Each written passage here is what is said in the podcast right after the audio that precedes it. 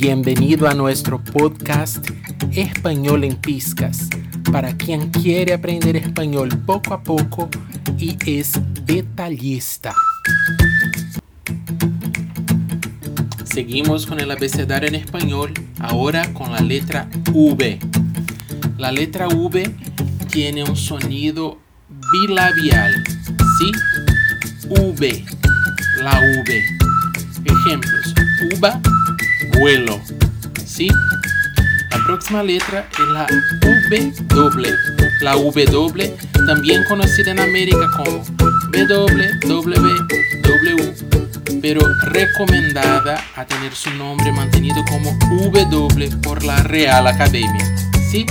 El sonido de la W, como ella es de origen germánica, o sea, encontramos en palabras de origen inglesas y alemanas principalmente, eh, el sonido eh, al lado de vocal cuando diptonga es de U, ¿sí? waterpolo, por ejemplo, el deporte, o el sonido de B uh, con nombres propios como Bamba, que es un municipio español.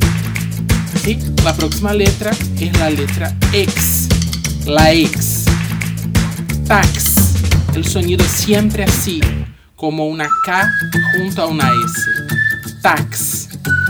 Encontramos por ahí algunas variantes aspiradas, como si fuera una S, por ejemplo, en la palabra extranjero, dicha como extranjero, pero no es lo correcto, ¿sí?